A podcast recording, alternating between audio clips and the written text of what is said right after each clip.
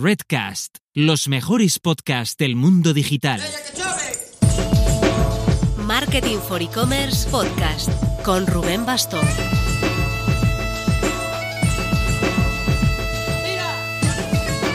Hola marketers, no sé si os pasa también a vosotros, pero a mí el tema del hosting me estresa un poco. Como no técnico, me cuesta dimensionar y comparar los paquetes de los servicios que ofrecen.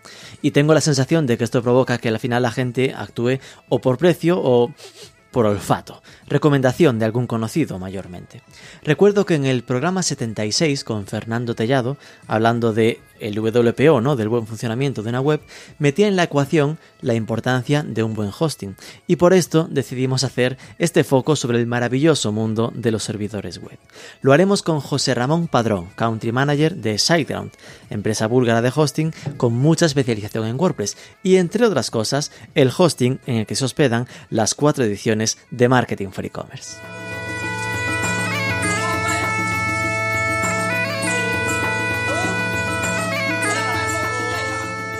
Estamos en octubre con la cabeza ya puesta en el Black Friday, como bien se ha notado en la buena acogida que ha tenido el programa de la semana pasada con Marius Roussage de Trilogy, hablando de este tema del Black Friday. A nivel agenda, este martes empieza el South Summit y el jueves es el PrestaShop Day, ambos en modo virtual. Os dejamos también info en la descripción. Hemos lanzado un vídeo, os lo dejamos en descripción, hablando del concepto de Lifetime Value Based ROAS, madre de Dios, del retorno de la inversión publicitaria basado en el dato de Lifetime Value, de valor del cliente. Os lo dejamos ahí para que lo podáis revisar. Recomendable, creemos. Y afrontamos ya la recta final del plazo para inscripciones de los e-commerce awards. Es hasta el 20 de octubre. No te despistes, te dejamos el enlace abajo. Vamos al asunto. Pero antes... Entramos en una fase del año crucial para los e-commerce y el proceso de pago tiene que funcionar fino, fino. En Aplázame diseñan su checkout con esta conversión en mente y por ejemplo no ponen ningún tipo de redirección que pueda asustar al cliente. Todo el proceso de financiación se hace dentro de la web del e-commerce. Tenéis toda la info en aplázame.com.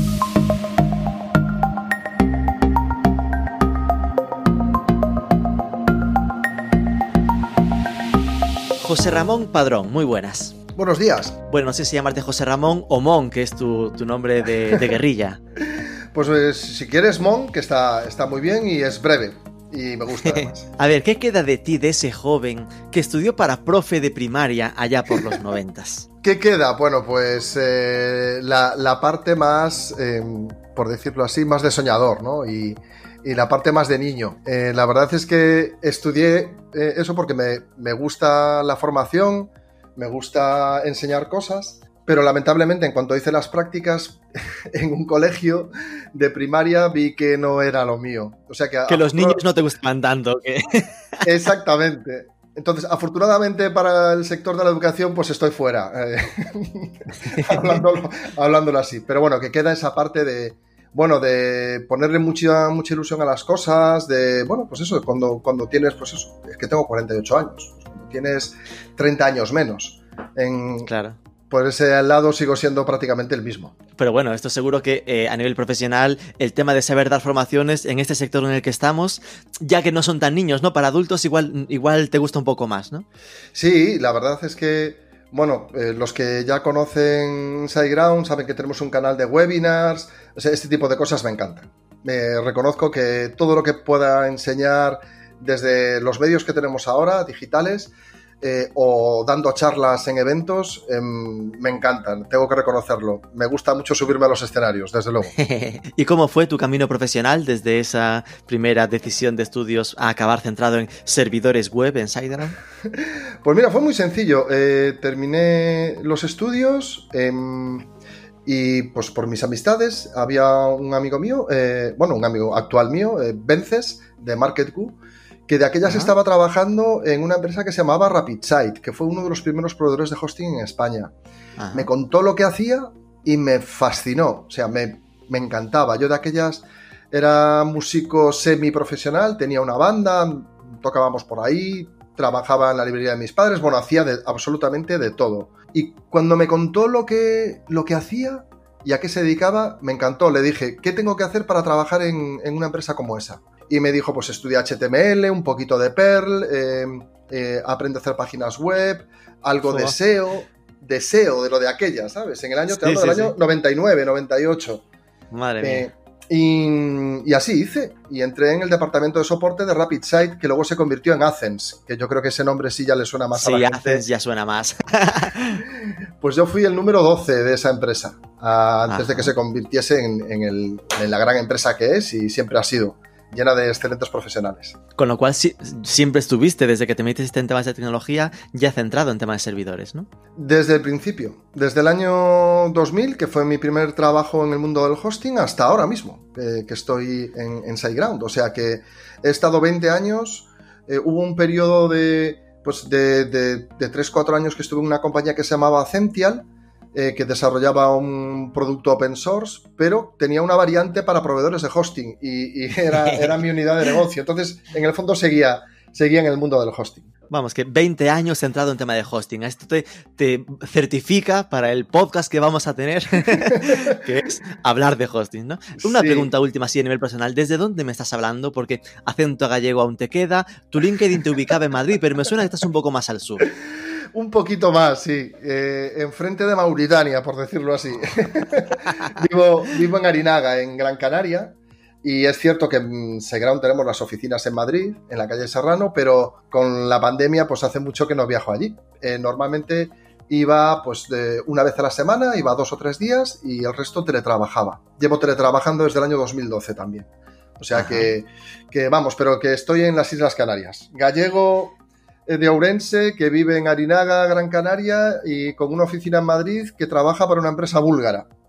Exacto, madre mía, menudo lío. Muy, muy gallego esto, en el Sí. fondo. Estamos acostumbrados, ¿eh, Rubén? Ubicación, entonces, SiteGround traba- es, bueno, eres el country manager de, en España de SiteGround, que nació en Bulgaria en 2004. Eh, ubícanos, ¿qué tamaño tiene SiteGround a nivel internacional? Bueno, a nivel internacional somos, eh, poseemos el título de ser la empresa familiar de hosting más grande del mundo. Siendo familiar, eh, definiendo que no tenemos ninguna empresa de, capital riesgo detrás, ni inversores. eh, ha sido crecimiento orgánico y todos lo- los dueños han ido prácticamente invirtiendo todo lo que se ha ganado en la propia compañía. Somos 580 personas alojamos unos 3.200.000 websites, unas, eso, pues eso, 3.200.000 páginas web. Y el número de clientes no lo tengo claro, si son 2.200.000, 2.300.000 Claro. a lo largo de todo el mundo. A lo largo de todo. Es decir, más de 3 millones de webs y un equipo de 580 personas, ¿no? Sí, exactamente. En Y- Spain es más pequeñito, somos 25, que prácticamente todo soporte. Y Ajá. ahora, pues eso, todos eh, mis compañeros de soporte están trabajando desde casa. Un saludo a todos si alguno me escucha. Y, Seguro. Y, y nada, pues eh, hemos crecido muy bien, llevamos desde 2015 en España y aprovechando pues toda la tecnología que ofrece SiteGround, que es el, el punto fuerte de, de- de nuestro servicio, desde luego. Y a nivel de, de facturación, por hacerme una idea de, de tamaño de, de empresa, a nivel Hmm. Pues mundial mira- y en España se puede. Sí, pues mira, en España el año pasado salimos en un directorio del país como estos rankings que hacen de eh, cuánto ganas y número de empleados. Eh, somos una empresa que ellos llaman Gacela. Facturamos el año pasado 26 millones de euros y éramos 23 empleados. O sea que Vaya, no en está, España no va muy nada bien. mal. No, no está nada mal. Y eh, a nivel internacional, pues no tengo muy clara la cifra, porque como está dividido en eh, pues SiteGround eh, US, SiteGround UK, SiteGround Claro. eh, tal, pero andaremos cerca de los 200 millones de euros. Y me falta para componer la foto esta el número de webs que lleváis desde España. Pues, eh, pues eh, no sé, pero estaremos alrededor de las eh, 37.000, entre 37.000 y 41.000. Te lo digo porque medir webs es, es curioso, porque hay gente que tiene webs en directorios, Ah, no asociadas a dominios, es decir, no sabría decirte con exactitud, pero esas pueden ser las cifras. Debemos estar ya en los 40 y algo mil eh, páginas web aquí en España, creciendo mucho desde que llegamos. Esto estaba, fíjate, a lo loco, ¿eh? haciendo cábalas aquí. Bueno, si son 26 millones al año entre 40.000 webs, no, 650 euros al año. Ya sé lo que cobra. De que entiendo que habrá mucha variante, ¿no? de, claro, por eso te digo que son, son cuentas de hosting. Es decir, eh, a lo mejor ahí dentro de cada cuenta hay cinco webs, siete webs, dos ah, webs. Ya, ya, claro, que con un, servidor puedes tener varios dominios ahí, ahí metidos. Claro, entonces es que no es fácil medirlo tal y como lo hacemos nosotros. Seguro que otras empresas lo hacen mucho mejor. He de reconocer que en SiteGround esta parte de económica por número de webs o número de clientes la, llevamos un poquito peor. Pero bueno, no es, por, no es por falta de interés, es simplemente que los recursos los dedicamos a otra cosa, desde luego. Ok, ok, esta es la ficha inicial. Eh, mi idea de, este programa ¿no? es orientar a, los oyentes sobre el sinuoso mundo de los servidores web. Me pongo en modo empático porque como alguien que en plan, que el que afronta qué hosting usar, y esto es algo que mm, a mí personalmente, que los que no tenemos perfil técnico y no hemos estudiado HTML, Perl y todo eso, creo que es una decisión casi a ciegas, ¿no? Es decir, que muchas veces no, eh, no tienes criterios de verdad eh, técnicos para, ponerlos sobre la mesa porque hmm. los desconoces, ¿no? Así que vamos por partes. ¿Cuáles son los criterios que debe seguir un usuario, una web, a la hora de escoger un hosting? Bueno, yo esa parte la tengo muy clara porque llevo 20 años ayudando a empresas a, a escoger producto. Entonces, me he hecho una buena radiografía durante este tiempo de qué es lo que realmente les importa al final. Porque una cosa es lo que. la idea que tú tienes en la cabeza eh, de cómo tiene que ser el proveedor de hosting, pero luego al final hay tres o cuatro puntos muy importantes, que son los que realmente van a decir si has acertado o no con el producto. Bueno, lo primero a que habría que tener en cuenta es eh, cuántos conocimientos tengo, cuántos conocimientos tengo como persona, como profesional, y cuánto tiempo le voy a dedicar a administrar el sitio. Es decir, la mayoría de la gente sabe, bueno, pues utilizar un WordPress o un Elementor o mm, cualquier eh, bueno, pues producto que te sirva para hacer una página web. Eh, pero luego, em, ¿pero cuánto tiempo le voy a dedicar? Es decir, ¿tengo tiempo para hacer actualizaciones de software de servidor? ¿Solamente me dedico a subir contenido? Esta es la primera pregunta que hay que hacerse. Es decir, ¿cuánto le quiero dedicar? Cuanto menos tiempo le quieras dedicar, más administrado tiene que estar el servicio. Entonces, tenemos que ir a servicios de hosting administrado, que es lo que ahora en España es la, gran mayoría de los, de los proveedores, lo, hacemos así. ¿Qué más? Eh, eh, si al final tú eres una persona que controla de sistemas, que tiene tiempo, que te gusta además, entonces tienes que ir a aquellos proveedores de hosting eh, que tienen menos carga de administración, como puede ser Amazon, Google, yo que sé, españoles como por ejemplo Hispaweb, en los que tú tienes el control prácticamente de todo. Cuanto más control tengas, más tiempo le tienes que dedicar. Entonces, lo ideal, pues los proveedores de hosting más conocidos en España, prácticamente todos son administrados. Ese es el criterio número uno. ¿Cuánto tiempo le quiero dedicar a esto? Si yo solo voy a subir mi página web y me quiero olvidar del asunto, que es el. Este es el perfil más común. Tienes que ir a proveedores. Exactamente. Tienes que ir a proveedores como SiteGround. Eh, hmm. ¿Por qué? Porque nosotros tenemos eh, capas de servicio que se encargan de las actualizaciones de todo lo referente a los servidores, todo el software de los servidores, ah, las actualizaciones de todo lo referente a WordPress, núcleo, eh, plugins y plantillas del repositorio de forma que te ahorras un montonazo de tiempo.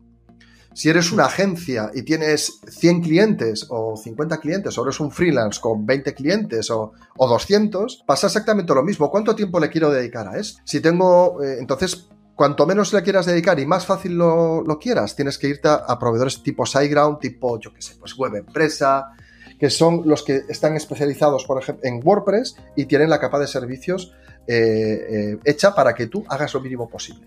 Sí, aquí entiendo que al final la decisión es, puede ser que tengas un administrador de sistemas o alguien técnico o tú seas técnico y dices, no, no, yo prefiero este que es súper bien de precio y yo me lo guiso, yo me lo como perfecto, igual para ti es genial, pero claro, ese súper bien de precio es porque tú te lo guisas, tú te lo comes y tienes que hacer las cosas tú, ¿no? Exactamente, nosotros vamos subiendo, o sea, los proveedores de hosting tenemos diferentes precios porque invertimos en cada parte, en cada sección en la que está dividida un proveedor de hosting, más o menos dinero. O te estamos ofreciendo más o menos servicios. Por ejemplo, hay gente que compara, pues no sé, OVH, mm. que es un proveedor eh, estupendo de hardware y servicios cloud, que no administra ningún servicio y te comparan con SiteGround. Pues no, perdone, esa comparación no, es lógica. Yo estoy ofreciendo por encima de los servidores una capa de servicios que este proveedor no tiene. Y ambos proveedores somos excelentes.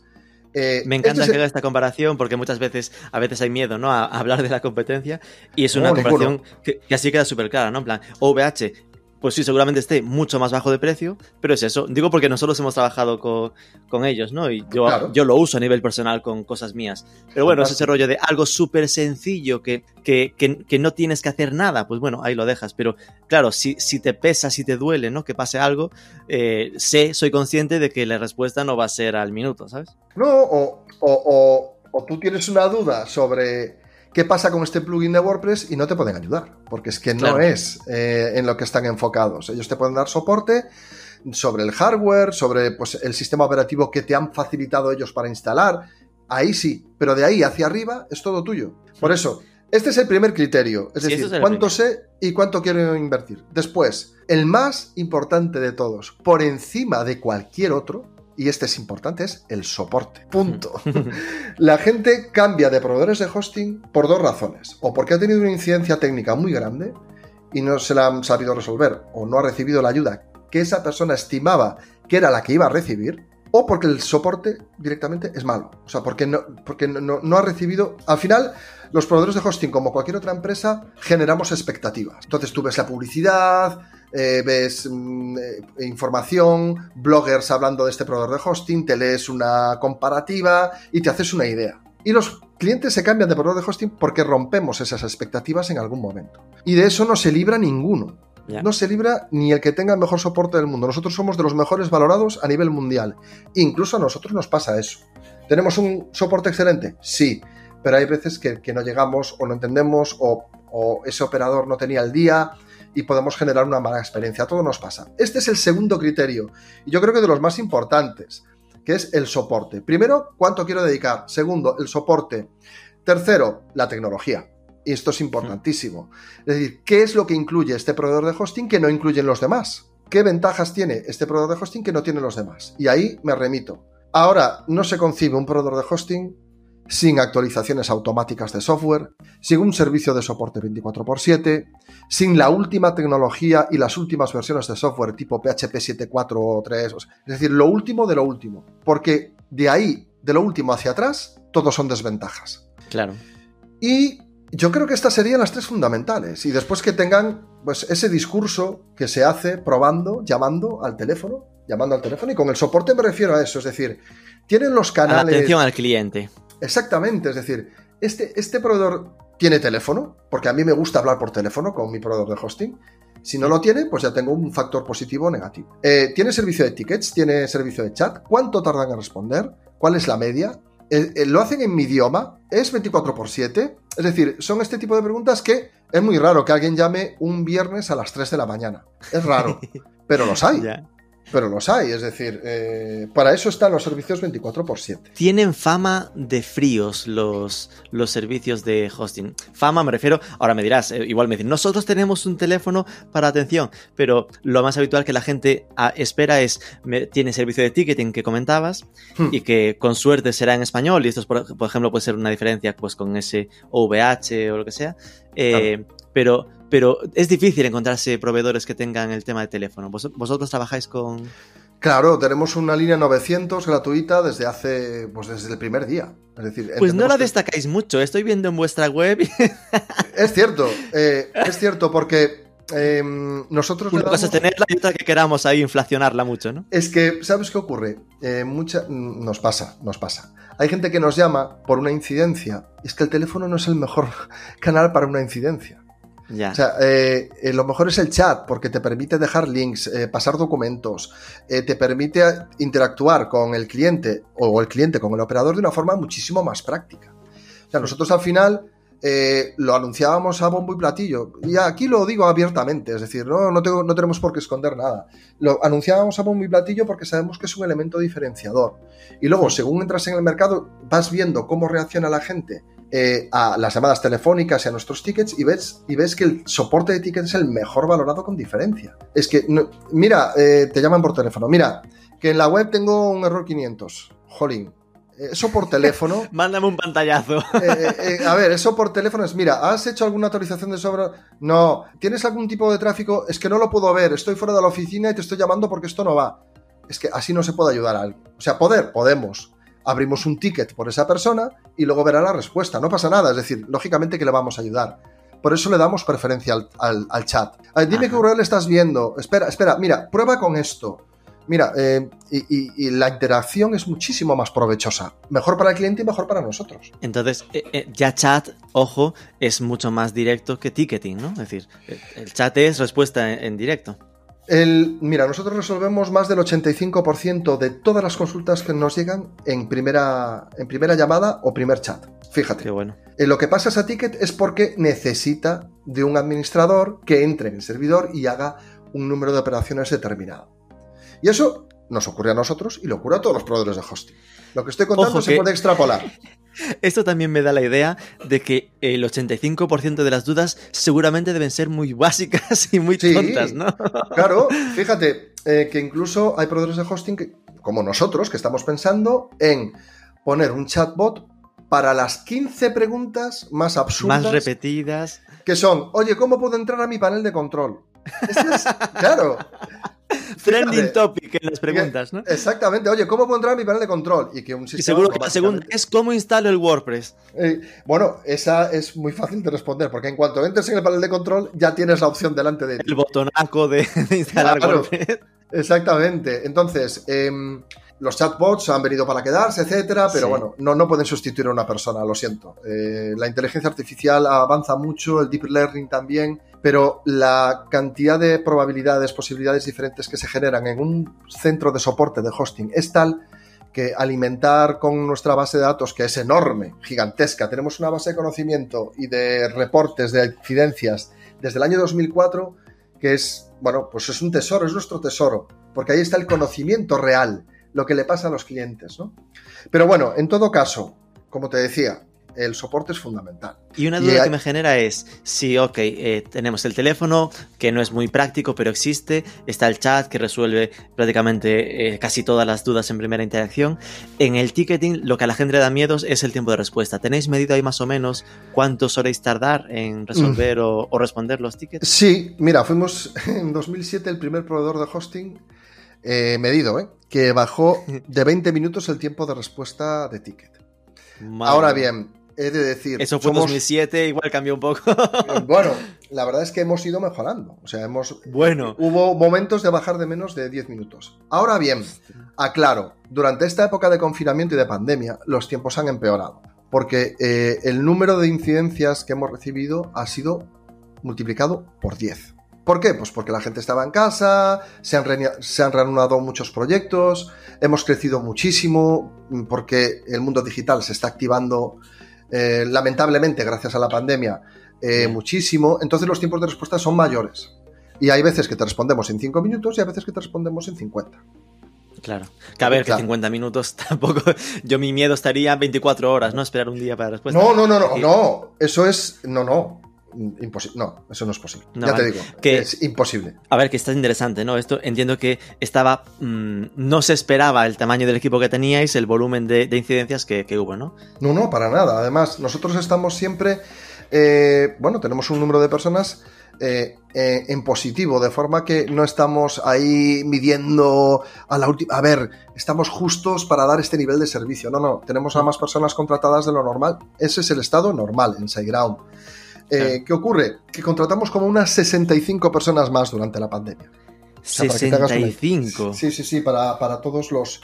Para, para, nivel internacional y España. Y aún así, el, volumen eh, fue muy alto. ¿Qué es lo que pasa? A ver, esto es una excepción. Estamos hablando de una excepción, de un periodo de tiempo especial y sobre todo durante el confinamiento. Ahora ya, ya es otra cosa, es muy diferente. Se ha redimensionado de nuevo, ¿no? Pero claro, que, la, que los que nos oyen eh, la gente que nos esté oyendo en este momento que piense dónde se recorta, de dónde salen los precios económicos en los proveedores de hosting. De dónde, por qué hay diferencias de precios entre unos y otros. Y es básicamente en dos cosas fundamentales, en cuánto inviertes en tecnología y en cuánto inviertes en personas. Hmm. Esa es la diferencia entre los proveedores de hosting, digamos, eh, económicos, baratos, y los mal llamados caros, o, vamos, que realmente es proporcional al servicio que estás recibiendo. Pero ojo, de esto que me dices, porque imagínate, me pongo en modo cliente. A mí, si yo sé resolvérmelo, que, que mi proveedor re- eh, reduzca en personas cuando no las necesito, no me afecta, ¿no? Porque ya me lo guiso yo. Claro. Pero eh, el- el- su preocupación debería estar en esa inversión en tecnología. Porque Exactamente. eso sí que le va a afectar. Efectivamente, eh, hablábamos, por ejemplo, poníamos el ejemplo de VH, pues podemos poner el de DigitalOcean. Es decir, son compañías que, cuyo soporte se centra prácticamente y exclusivamente en el hardware y en la pequeña capa de software que te dan. Entonces, si tú tienes conocimientos y tiempo para poder administrar lo demás, puedes acudir a estos proveedores de hosting que además suelen tener unos precios más económicos porque tienen menos capas de servicio y menos personal eh, para este tipo de cosas. Allá en el programa, porque cuando hablabas de tecnología, lo centraste mucho en actualizaciones de software. Sí, Pero cuando hablamos con Fernando Tellado en el programa Uea. 76, os dejaré el enlace ahí, hablando sobre WPO, eh, la Web Performance Optimization, Sí, eh, claro. metía en la ecuación, hablando de hostings, el hardware. Es decir, ese era el Claro. rollo. Él decía, tú tienes que pensar en que si viene SiteGround y tiene Pentium 2, tus máquinas están guardadas en un ordenador de los años 90, pues Claro. que, que eso va a afectar a tus resultados. Por esto, supuesto. Claro, yo nunca había pensado en algo así, así que lo vi bastante interesante. ¿Cómo, cómo vais con esto? Ver, esto es muy sencillo, mira, eh, cuando trabajas en el sector del hosting, del hosting es cuando ves estas cosas. Un cliente puede llamar y preguntar, oye, ¿qué pasa con los servidores? ¿Qué estáis utilizando? ¿Cada cuánto lo renováis? Fíjate, nosotros hasta febrero de este año teníamos eh, plantas alquiladas en data centers eh, especialmente situados en ciertas partes del mundo por temas de velocidad. Entonces, todo lo que iba dentro del data center era nuestro, desde los racks, pasando por los servidores, y nosotros gestionábamos todo. En aquel momento nosotros cambiábamos cada servidor cada dos años y medio. Y esto es lo que digo siempre. Esto es la típica frase que si la escuchase un director financiero le daría un infarto. De no se le puede aprovechar un poco más Eh, tiempo a ese servidor. Exactamente. Nosotros somos conscientes de que a partir de los dos años y medio hay ciertas partes de los servidores que por desgaste empiezan a fallar. Hablamos de discos, hablamos de placas, hablamos de muchas partes. Por eso, nosotros lo cambiábamos cada dos años y medio. Desde febrero de este año trabajamos con Google Cloud. Toda nuestra infraestructura está montada en la plataforma de hardware y red más potente que existe en el mundo. Con esto no quiero desdeñar ni mucho menos a Amazon y a estos proveedores que son excelentes, increíbles. Pero Google además tiene esa parte de red y de data centers a lo largo de todo el mundo que es súper importante y es por y luego una política referente a, pues, a, a la utilización de energía renovable, etcétera, que nos interesó mucho. Por eso, por Fernando lo dice. la- las noticias del estilo de Google está poniendo un cable de red que une América con Europa, Oh, por ahí sería por donde viaja SiteGround.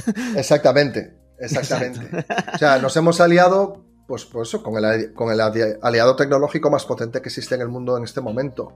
Hmm. Eh, ¿Por qué? Bueno, pues porque hay ciertas cosas que hacen mejor que hacíamos nosotros. Nosotros somos un proveedor muy técnico, muy, muy técnico. Con decirte que tenemos hasta eh, parches en el kernel de Linux publicados por nosotros, que se aceptan muy poquitos a nivel mundial. ¿eh? Pues SiteGround tiene eh, al menos dos parches publicados en el kernel de Linux, que no es algo que se diga, se dice muy rápido, pero eh, es, es muy importante. Entonces, por eso escogimos esto. Y Fernando dice eso porque efectivamente hay muchos proveedores de hosting que aprovechan el hardware más y en muchos casos sale bien y en otros pues no, pues que se rompe un disco y hay una incidencia que dura dos o tres horas mientras lo sustituyen o cuatro o un día entero. Y eso pues nosotros lo evitamos porque vivimos de... de no tenemos departamento de ventas. O sea, nosotros vivimos de las reseñas que hacen nuestros clientes en Internet de, y de nuestra publicidad en Internet. Por lo tanto, sabemos muy bien lo que hacemos. Es una estrategia muy marcada. Ah, Esto me, me salta dos preguntas. Una, eh, si vosotros teníais lo de 2,5 años para renovarlos, entiendo que con el cambio a Google eso no habrá empeorado, pero tenéis- os habrá dicho, ¿no? Tranquilos que cada 2,3 los cambio o cómo lo hacen ellos, ¿no? Eh, eh, la cuestión es que tiene una infraestructura que efectivamente se renueva eh, cada muy poquito tiempo y está pensada para que si en algún momento determinado se produce algún fallo en el hardware, automáticamente salte otra área en otra parte del mundo con el mismo servicio y sin que el cliente eh, note prácticamente ningún tipo Vale. de cambio. Digamos que tiene una infraestructura muchísimo mayor que la que podría soñar eh, SiteGround o cualquier proveedor de este tamaño y al final hace backups, ¿no? Y tienes más posibilidades de... Eh, Exactamente, lo importante es que la gente que nos escuche entienda que estas son las cosas que repercuten directamente en los costes del hosting. Y que hay empresas que extra aprovechan el hardware hasta que no da más de sí, precisamente por una cuestión de costes. Y hay proveedores de hosting que se preocupan en que eso no sea un problema. Entonces, a día de hoy, sí, lo típico, en plan, la gente al final esto lo ve como muy, muy entelequia difusa, ¿no? Es la pregunta mítica de mi web, ¿dónde coño está alojada? Si se aloja en SiteGround, ¿hay alguna respuesta a esto? Dirás, bueno, Sí. hay una parte en el Reino Unido, hay otra en No. Francia. Para nada, para nada. Está todo muy claro. Es más, cuando alguien va a contratar un producto de hosting en SiteGround, le da a elegir el data center en el que se va a alojar exclusivamente en ese data center, sin una parte aquí, otra parte allá, en donde va a alojar su web. Nosotros tenemos, eh, tenemos eh, servidores en, pues mira, en, est- en Estados Unidos, en dos data centers, en Londres, en Ámsterdam, que es donde solemos alojar por defecto a los clientes de España, en Múnich y en Singapur. Y en breve vamos a tener dos localizaciones más. Em, ¿Significa esto que mis datos están repartidos? Tus datos estarían repartidos si activas CDN, pero esto no afecta para nada a nada relativo con el Reglamento General de Protección de Datos ni nada. Ya, ya. Los datos están en territorio europeo, muy demarcado, y además, desde Ámsterdam servimos a la misma velocidad o a más velocidad que la mayoría de los proveedores de hosting que sirven desde España, que es importante. Esto, a, ni- a nivel legislación, da lo mismo porque está en Europa, así que no pasa Exacto. nada. Eh, la, la duda que me generaba era lo de la velocidad, que ya estás comentando, que va volado, y, y incluso el tema, en su momento Google empezaba a transmitir lo de que eh, tenía como una de las pistas para el tema de posicionamiento, podía ser también que el hosting estuviese alojado cerca del, del, del cliente, digamos, ¿no? Del, del usuario. Bueno, es que eso afecta directamente al rendimiento. Ah, vale. Claro, eh, eh, Google Es más por tiene... un tema de, de lo valora porque vaya rápido, mientras vaya rápido le va a importar menos, ¿no? Exactamente. Es como el mito este de la IP española. Eh, Por favor. O sea, seriedad. O sea, seriedad. O sea, ya es, es algo que no, no está ni comprobado ni probado. Google, eh, o sea, nunca se ha referido a la nacional- nacionalidad de las IPs. Por ejemplo, es que la Claro. infraestructura de Google, ah, para que la gente lo escuche, en la infraestructura de Google, ellos, todas sus IPs son americanas. Este es un Mm, data center en en, Sao mundo. Paulo, en, en, en, en Ámsterdam, en donde sea, son americanas, por favor. ¿Google iba a cometer ese error con su propia infraestructura? Claro. Yo lo digo porque veo todavía proveedores de hosting que ponen IP española. Por favor, por favor. Es- esto es un. Yo no le llamaría truco, pero es un señuelo de marketing eh, que no, no tiene que ver con la realidad. A lo que le importa a Google es que la web esté, eh, eso, si está en español, que declares el idioma en eso en Analytics, en- con, con la etiqueta correspondiente, y, y ya está. Eh, punto. Eh, no, no tiene nada que ver con las IPs. Lo, lo que dice Google respecto a la cercanía es porque tiene que ver con, en teoría, con el rendimiento. Claro. En teoría, te lo digo porque está medido, se puede comprobar desde nuestra web y con algunos proveedores, con algunos comparadores de hosting, que nosotros servimos más rápido desde Ámsterdam que unos cuantos, por no decir muchos, desde España. Y a Google le gustará más esto que hacemos nosotros desde Ámsterdam que lo otro que es más lento aunque esté ubicado en España. Y, y esto, eh, entonces me quedo con que data center en España no hay, en plan, ahí va. De Google, por ahora, tampoco. Por ahora, no. Pero en cuanto a ese cablecito, ese cablecito que están terminando y que están construyendo en este momentito, que solo pertenece a Google, llegue a, creo que son las costas de Bilbao, creo que llega por ahí. Ay, yo eh, creo que estaban dudando, igual lo metían ahí por Coruña. Eh, ojalá. O- ojalá. Mira, por Galicia, ahí, ahí aprovecha los sobre- la gente que está trabajando ahí y come bien de una vez por todas. y eh, cuando te esté terminado eso, por lo que he leído, está prevista la, la puesta en marcha de un data center de Google en Madrid. Y en Latam tampoco tienen, por lo que me decías, ¿no? Ahí Yo creo que, sí, en, en Latam creo que tienen en, en Sao Paulo Sao Paulo. y no Ah, sé si alguno más. No, la verdad, no he visto la lista de data He No visto la lista de data de centers. Es que he visto la lista de data centers de Google como dos o tres veces, pero en los últimos años. Es decir, mi memoria, en fin, puede flaquear. pero sí, tienen en, pr- en prácticamente todas las partes del mundo. Y aquí has metido la- el palabra del CDN. No recuerdo la, la- la traducción de los palabras, pero esto es lo de tenerlo alojado en, en muchos más sitios más cerca para que también vaya más rápido. ¿Esto también lo, Sí. lo trabajáis o cómo va? Sí, la Content Delivery Network o CDN Esa. es una red que toma parte del contenido de tu web, normalmente el contenido estático, y lo distribuye entre sus data centers. Nosotros utilizamos Cloudflare, que no sé cuántas posiciones tiene en el mundo, 80 y no sé cuántas.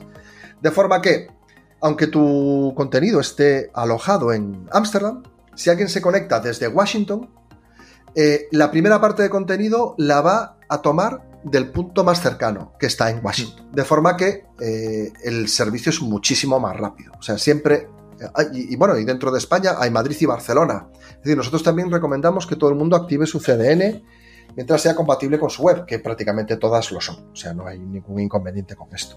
Y esto ayuda mucho, es otro de los temas de rendimiento Mm. importantes que Google valora.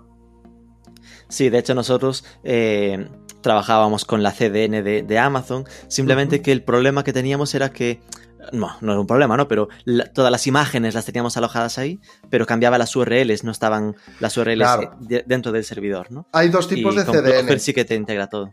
Claro, la Cloudflare es una CDN de DNS, es decir, eh, ¿Qué, cambias qué palabra más bonito? Una. CDN de DNS. Una CDN de DNS, macho. Eh, cambias las DNS y pones las de Cloudflare. Y Cloudflare dirige esa parte de tu tráfico. Sin embargo, Amazon funciona con enlaces, de forma que una foto que está ubicada en tu web, pues tiene un enlace determinado. Esto, bueno, no estaba muy demostrado que, que no ayudase al SEO, pero bueno, ofrece ciertas dudas, desde luego, porque hay URLs que cambian. Entonces, la- esto se soluciona con CDNs de este estilo, como Cloudflare, que tú cambias las DNS, pones las de la DNS y además ayuda en temas de seguridad, oculta tu IP, es decir, tiene muchísimas ventajas. El uso de CDN está absolutamente recomendado y está incluido de forma gratuita en nuestros servicios. Entonces, me quedo con que, de lo que me comentas, obviamente SiteGround, en esa visión simplista de hay hostings a precio y hostings a servicio, Claro. estáis en la parte de servicio. Sí, sí, sin, ninguna, sin lugar a dudas. Sin lugar Y- a dudas. ¿Quién es vuestro tipo de cliente? Es decir, porque al final veo la web y veo sin duda que estáis muy, muy orientados a WordPress, ¿no? Es decir, que dejáis ese rollo de, de WordPress, WooCommerce. Esto tiene que ver con un. eh, con simplemente que es el que más sitios tiene. Es decir, si viene alguien que tiene un PrestaShop, por ejemplo, diríais, no sabemos hacerlo, o. ¿O por Hmm. qué? ¿Cómo vais? Bueno, el origen de por qué estamos especializados en WordPress es simplemente porque desde que nació la empresa estamos muy volcados con los clientes y analizamos la información que nos llega de los clientes. Nosotros vimos que más o menos en el año 2000, a partir del año 2005-2006, muchísimos clientes empezaban a preguntar por CMS como Mambo, que luego se convirtió en Joomla, como Drupal, que cada vez más clientes iban utilizando estas herramientas y eh, alojándolas en nuestros servidores. Como esto generaba preguntas de soporte extra, empezamos a generar contenido específico para estos CMS. Y de repente nos dimos cuenta que éramos los números uno en búsquedas de cómo instalar Drupal, cómo instalar WordPress, cómo instalar esto. Y cada vez llegaba más un número de incidencias eh, o de peticiones de información por parte de los clientes sobre WordPress y sobre tal. Y empezamos a especializarnos. Al final, SiteGround es un proveedor de hosting especializado en CMS, pero alojamos pues, Joomla, Drupal, Magento, PrestaShop, eh, los alojamos, todo lo que, casi todo open source, prácticamente todo open source, solo, solo alojamos software open source. Y nos empezamos a especializar en WordPress porque cada vez más clientes lo, lo- lo- lo requerían y nos pedían más ayuda sobre este CMS. Y al final prácticamente es el, pues eso, el 98% de nuestro negocio es WordPress. Por decirlo Claro. así, ¿eh? a lo mejor he exagerado un poquito, pero está por encima del Pero si no es 95. 98 será 90, exacto. 95. Sí, sí, sí, está por encima del 95 sin duda. Y es simplemente porque ah, oímos lo que dicen nuestros clientes, eh, empezamos a ir a eventos de comunidad WordPress, vimos lo que requerían eh, esos clientes y bueno, y respondiendo a tu pregunta inicial de a quién nos dirigimos, pues nos dirigimos a aquellas empresas eh, particulares que quieren tener presencia en Internet con calidad eh, y de agencias, desarrolladores y freelance que se dedican al mundo digital y a, y a la creación en Internet. Esos son nuestros dos pilares. Los clientes que tienen una empresa y quieren una página web en condiciones y que cada vez que levanten el teléfono o abran una sesión de chat les respondan rápido y bien. Y luego las agencias y freelance que gestionan páginas web en, bueno, pues de una forma mucho más eh, a volumen por las herramientas que hemos integrado en nuestro panel de control especialmente para ellos. Esos son nuestros dos puntos principales. Sé que eh, será muy difícil según el tipo de, cliente, ¿no? Pero eh, por, por hacerse una idea, ¿qué tipo de ticket medio soléis tener? ¿no? Una web que se aloja en, en, SiteGround, ¿cuánto suele pagar al mes, más o menos? Pues mira, eh, en este momento el producto más vendido, o sea, nos vamos a ir a esta estadística tan sencilla, el producto más eh, vendido es un producto de hosting compartido que se llama GrowPeak. El GrowPeak tiene un precio el primer año, porque esto es una práctica que prácticamente, valga la redundancia, que prácticamente todos los proveedores de hosting utilizan. El primer año es como más económico y luego el segundo año es más caro. Nosotros el primer año de un GrowPeak eh, tiene un coste de 9,99 euros al mes, o sea, unos 120 euros al mes. Y el segundo año tiene un coste de 23 eh, euros al mes. Y pasamos eso a los 200, 200, eh, pues eso, 23, 240 y algo euros. 250, redondeando. Exactamente. Entonces, un cliente normal en SiteGround se deja es entre 250 y 300 euros al año. Ah, Para un producto multidominio, ojo, multidominio, con un montón de funcionalidad y, sin, costes extra. Es decir, hmm. esto es importante. Incluimos, por ejemplo, los certificados Let's Encrypt gratuitos. Eso es el eh, tema del HTTPS, ¿no? Exactamente, eh, que son eh, lo que prácticamente ahora, si no utilizas HTTPS, los propios navegadores te dicen, oye, esta web no es segura. Es que voy yo y te parto las piernas si no tienes el HTTPS ahora. Claro, imagínate, es que es así, es que son cosas que están incluidas de forma gratuita en nuestros planes. Em, el CDN, todas las integraciones que hemos hecho en panel de control, los backups diarios y backups a discreción, herramientas de staging, mm. es decir, cosas que son muy técnicas, pero que ayudan mucho a nuestros clientes. Hay proveedores de hosting que posiblemente sean más económicos, pero luego el, SSL te vale 60 euros al año. O cualquier otra cosita. Es decir, mm, nosotros en eso somos bastante transparentes y está bien claro en la web. Precio 9,99 al mes el primer año y a partir de ahí 23 euros. Queda claro. Sí, sí, sí. Esto me hace pensar en, conectándolo con lo que decías de que no teníais equipo comercial, ¿no? Que vuestra estrategia es puro inbound, basado, entiendo, que en orgánico, recomendación y, y eventos, supongo. Exactamente. Y luego, dentro del equipo de soporte, hay gente que tiene cualidades comunicativas pues un poquito por encima de la media, que si hay una llamada o un chat comercial se lo pasamos a ellos. Pero no, no van a comisiones, es decir, no, no va de esto, ¿eh? no es la típica fuerza de ventas. Ni la más informal ni la de corbata. No, no, no funciona así. Es simplemente que eh, intentamos contratar a la mejor gente que existe en este país y están con nosotros, gente joven con muchísimas ganas de aprender y que además tienen un conocimiento extenso por todo lo que le, la formación que les damos. Y si hay alguien que, oye, pues que además de todas sus cualidades tiene dotes comunicativas eh, un poquito mejores, pues a lo mejor pues este, pues si le dice a una persona, le explica mejor cómo es este producto de hosting, menos técnicamente por decirlo así, más en cristiano, hablando en plata. Lo que decías del tipo de cliente al que vais, ¿no? Me hacía pensar que no, no, estaban ahí o no veía reflejado ahí la gran empresa. Y esto me hace pensar en, en que es cierto, al final eh, estuvimos hace unas semanas hablando con la gente de Adobe y al final Magento en su plan Magento Guay, eh, Magento Commerce, digamos, ya tiene incluido el hosting. Si te vas a Shopify, ya te incluye el hosting y Shopify ya no es tan para gran empresa, ¿no? ¿Cuánto daño se está haciendo un poco ese, este movimiento que parece haber que los CMS ya vendan el hosting incluido? Mira, daño poco. Porque cuando un cliente se aloja en un Shopify o en un Wix o en, este tipo de plataformas, tiene muchísimas limitaciones. Es que, es que claro, por esto obedece a una ley no escrita en ninguna parte, pero que cuanto más sencillo te lo ponen a ti, más limitaciones vas a tener. Es, lógico. Si tú quieres que eh, tener una plataforma con millones de clientes que prácticamente lo único que hacen es subir contenido. Y todo el, el bueno, todo lo que es el, eh, pues el mantenimiento de toda esa infraestructura y software depende de ti. Al final al cliente no le das muchas opciones porque si puede hacer lo que quiera, te puede meter en un lío enorme, ¿sabes? Desde consumos increíbles que pueden parar un servidor a tal. Entonces, mm. eh, eh, es, un, es un competidor más. Eh, Shopify crece a, un ritmo increíble, pero también WooCommerce está creciendo a un ritmo increíble por encima de 30.000 instalaciones diarias desde marzo o algo así. Es decir, nosotros somos partidarios de productos open source en los que el cliente tiene la libertad de poder eh, poner el contenido que quiera, de la forma que quiera, incluir los plugins y plantillas que quiera lógicamente que sea compatible con el funcionamiento del asunto, claro. Ojo.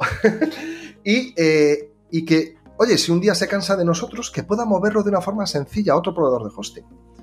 Dime tú, ¿qué te costará migrar de una plataforma en la que todo es propietario? O sea, no me lo quiero ni imaginar. Por eso, ¿son competidores? Sí. ¿Es un movimiento lógico de las plataformas? También.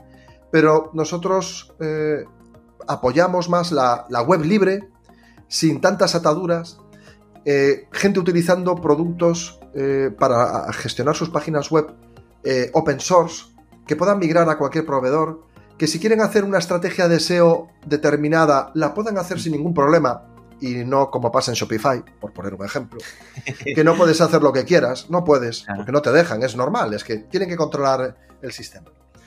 Pero bueno, eh, cada vez habrá más plataformas, sin ninguna duda. Es más, WordPress tiene la suya también, WordPress.com. También tiene la suya. Y fíjate, somos, son, son competencia nuestra, Automatic, pero en el fondo todos estamos contribuyendo a que el producto WordPress sea mejor y crezca gracias a la comunidad, ¿no? Y este es otro punto importante. Si, si eres usuario de WordPress y tu proveedor de hosting tiene presencia en la comunidad, apoya los eventos, eh, tal, esto también es un detalle a tener en cuenta, porque ese, ese proveedor tiene conocimiento sobre lo que pasa en el mundo WordPress y si lo eh, adopta y lo integra en, sus productos de hosting, va a ser mejor que el de la competencia. Eso es algo que hacemos nosotros. Esto. Em, lo que la duda que me generaba es, ah, porque mencionabas ahora a Shopify y a Wix, y es cierto, a mí hasta me daba la risa porque tienen esta fama, ¿no? Sobre todo Wix, de que, de que falla mucho su, o su hosting es, es débil. Y en, la práctica, ¿por qué es, no? Es decir, ¿por qué es malo el hosting de Wix? A ver, es que o eres proveedor de hosting o eres una plataforma de contenidos, ¿no? Entonces, si andas a medio camino entre los dos, a ver, al final Wix es un proveedor de hosting con una plantilla adelante. Vale. Es esto. Entonces, es maravilloso porque han acercado el diseño de la web a, gente que no tenía ni la más remota idea, a pretensados Iván, a Carnicería González, a, gente que, que, sabe de lo suyo, pero que de Internet sabe muy poco. Entonces, productos como el One and One Builder, el Wix y tal, han, han pues eso, han democratizado de alguna forma el uso de Internet y han permitido que entren miles, cientos de miles de nuevos de clientes, de, clientes nuevos que de otra forma no hubiesen entrado. Nosotros en el fondo se lo agradecemos porque en el momento en el que el cliente necesita algo mm. más, se tiene que ir de ahí.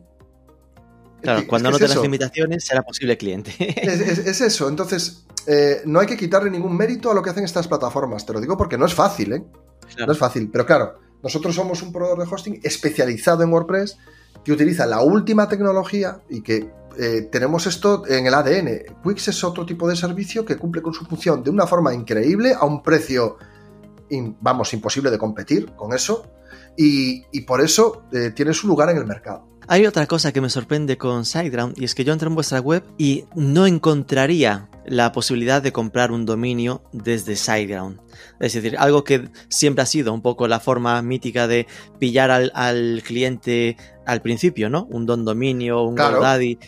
Lo usan para contrata el dominio y ya que lo contratas te ofrezco el, hosting.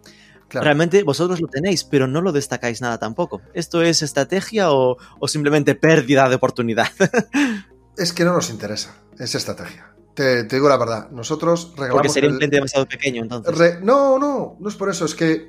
Em, es que regalamos el dominio con el primer año de hosting. Entonces, preferimos. Los clientes, los clientes que ya son. las personas que ya son clientes de SiteGround ya pueden contratar dominios desde el panel de control. O sea, eso es muy sencillo. Dos clientes. Pero no los clientes nuevos. Los clientes nuevos queremos que entren ya con una web, con un proyecto. Eh, ¿Estamos perdiendo oportunidades? Seguro, sin duda pero no preferimos que entren ya con su web porque todo nuestro flujo de soporte está preparado para eso. Este, o sea, nosotros prácticamente mm, nuestra estrategia es customer centric. Hemos construido la empresa alrededor del cliente y de sus necesidades. Y, y no todo, no podemos atender todo lo que necesita un cliente. Y esto implica este tipo de cosas. O por ejemplo, quiero una dirección de email, pues tampoco. Eso tampoco. Y yo me acuerdo de haber trabajado en un, proveedor de hosting y haber dado yo la idea de un producto de email, solo de email. Y nos hinchamos a vender.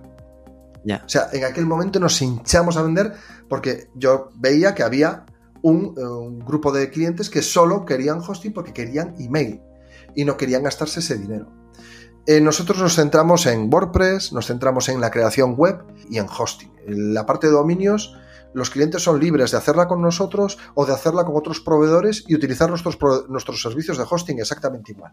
nos centramos, Rubén, nos centramos en, en lo que realmente somos buenos. Los dominios nosotros no ofrecemos ningún valor extra, para ser eh, No, con esto me quedo al final con que estáis un poco en el término medio. Es decir, que hay eh, el que quiere pillar al que está empezando, ¿no? Pues ese que está empezando caerá en un Wix, caerá en un, eso, GoDaddy, Don Dominio, lo que sea, para hacer su primera experiencia. Vosotros estáis un poco ahí esperando a que madure y tenga necesidades un poco más avanzadas y también esté dispuesto a invertir un poco más, seguramente, hmm. en el hosting para, para invertir en algo con más calidad y eso está en el medio de, digamos, la gran empresa que al final acabará con Salesforce y que ya se le ofrece todo, todo empaquetado, ¿no? A ver, nosotros tenemos servicios para gran empresa, los servicios Enterprise. Nosotros bien, vale. tenemos proyectos... Lo que pasa, y está, está en la web, eh, pero claro, es un número de clientes muy, muy residual, es muy pequeñito. Son, tienen que ser proyectos en WordPress de millones y millones y millones de visitas mensuales. Para que te hagas una idea, por ejemplo, tenemos alojada en nuestra plataforma Enterprise a Yoast. O sea, todo el plugin Yoast con toda su funcionalidad, su comercio electrónico, todo eso está alojado en, nuestra, en nuestra plataforma Enterprise. Los problemas de compatibilidad de sus últimas actualizaciones no fueron culpa de SiteGround, ¿no? No, no, no, no. no, no estamos en el desarrollo del producto, ¿eh? Solo en el hosting. Y luego, por ejemplo, WP Beginner, que es el, blog de, sobre WordPress que más leído del mundo, y toda la plataforma de webs que tiene detrás con todos sus productos también está alojado en SiteGround. O sea, hablamos de proyectos, eso, de 14, pues, 15 millones de visitas al mes, 10, 12, proyectos que necesitan pues eso, balanceadores, eh, varios nodos web, varios nodos de bases de datos, clusters, con niveles de servicio por encima del 99,99. Es decir, son cosas muy, muy particulares con otros precios y que se hacen a medir. Y nada, la penúltima sería hacia futuro, ¿no? Es decir, ya me estás contando que vosotros os habéis movido a trabajar con Google Cloud. Eh, mm. Al final todo parece que siempre se mueve a lo mismo, ¿no? A que la cosa se polarice entre los, entre los grandes, con Google, Amazon por ahí. ¿Cómo imaginas tú, después de 20 años en el sector, que estará el ecosistema a tres años vista, tres, cinco años? Bueno, muy sencillo. Eh, aquí hay un movimiento siempre de adquisiciones por una parte, empresas que se compran a otras, eh, gigantes del hosting que van comprando compañías más pequeñas. Pero es cierto que los grandes players como Amazon y Google son los que están predominando eh, y los que tienen la gran mayoría del mercado en este momento. Y si no lo tienen ahora, lo van a ir adquiriendo todavía más. Entonces yo, yo veré, esto es un camino largo, me nombrabas 20 años al principio y ahora 3 años ahora. Entonces, a los 20 años dentro de 20 años me imagino un mundo del hosting en el que hay tres o cuatro proveedores grandes y luego una cantidad bastante grande de proveedores pequeñitos, más enfocado a empresas de ingeniería con servicios de hosting, con su propia infraestructura. Y, estarán atendiendo aquello que no puedan atender los grandes. Y son estos clientes que siempre requieren de una personalización que no todos los proveedores de hosting podemos dar. O sea, yo no puedo alojar, por ejemplo, un WordPress con una base de datos SQL Servers de Microsoft. No puedo. ¿Se puede hacer? Se puede, pero yo no puedo alojarlo porque todo nuestro hosting es open source. Entonces, habrá ese tipo de cliente que siempre necesite de un servicio muy especializado y tendrá su proveedor. Ahora, cuatro grandes y después el resto boutiques mm, de personalización. Muy bien expresado, Rubén. Boutique, efectivamente. Y luego tenemos lo que ocurrirá tres años y es que eh, habrá cada vez más proveedores de hosting que se vayan pasando a infraestructuras como las de Google y, las de Amazon por las ventajas que yo eh, eh, que incluye. Y, habrá adquisiciones. O sea vas a ver cómo va a haber cada vez más plataformas software que se está convirtiendo en servicio como Elementor y este tipo de, de, builders que han ayudado mucho a los clientes a entrar en el mundo WordPress. Ya os digo que WordPress al final no tiene nada que envidiar a un Wix en muchos aspectos. Es decir, cuando esté finalizado el proyecto Gutenberg va a ser muy parecido, pero con la ventaja de la grandísima funcionalidad que va a traer Gutenberg a diferencia de las limitaciones de los otros. Entonces, es un proyecto de apuesta a futuro. Eh, WordPress llegará a más del 50% de todo Internet, no tengo ninguna duda. Ya mi duda es si es el 60, el 70 o el... pero por ahí andaremos. Y en cuanto a los proveedores de hosting, yo, yo tengo un mensaje tranquilizador para la gente.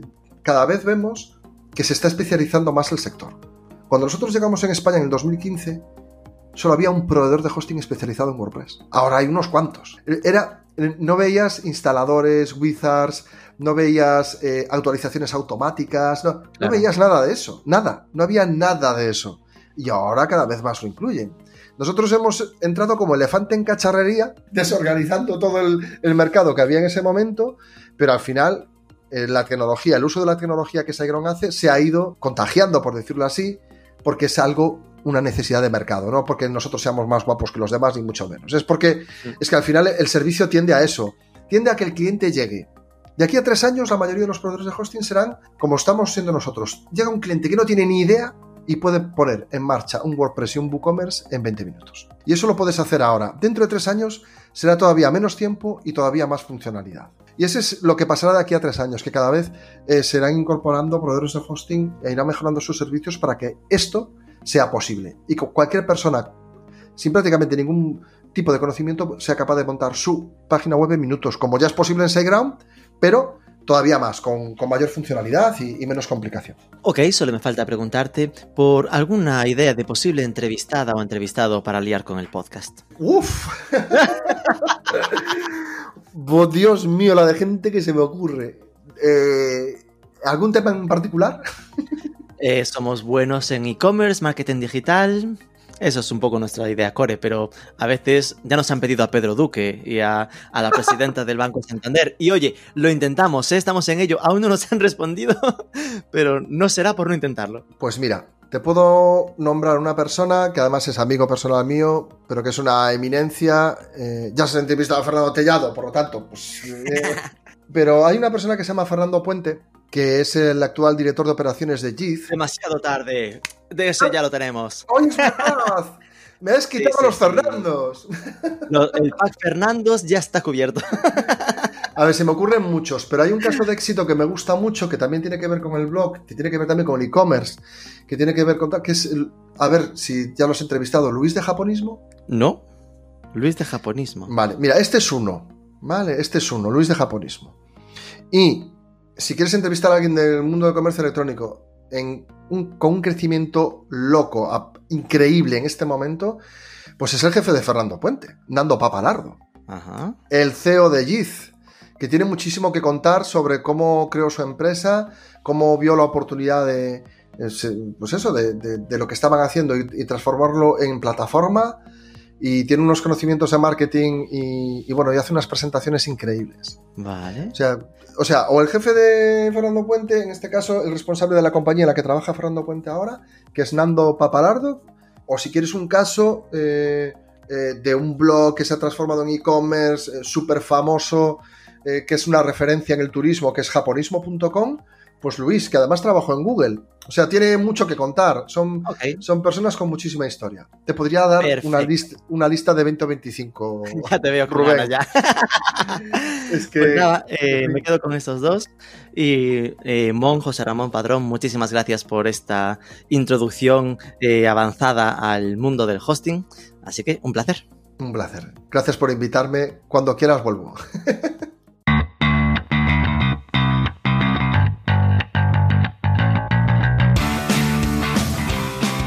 Me ha gustado especialmente la libertad con la que se ha movido mencionando competidores. Es algo que a veces parece que da cierto vértigo, pero que sin duda ayuda a hacer mejores composiciones de lugar de un sector. Hay que quedarse con que para escoger hosting hay que vigilar la tecnología del proveedor, pero incluso más diferencial, su servicio al cliente y sobre todo el tipo de relación que buscas, si gestionártelo tú o que te lo hagan ellos. Eso será al final lo que te haga escoger uno muy económico, sin servicios añadidos o no. Espero que os haya resultado útil. Si ha sido así, dejadnos un like, un comentario en ebooks, una review, compártelo en redes sociales, sobre todo suscríbete, que es gratis, y nos escuchamos el próximo lunes.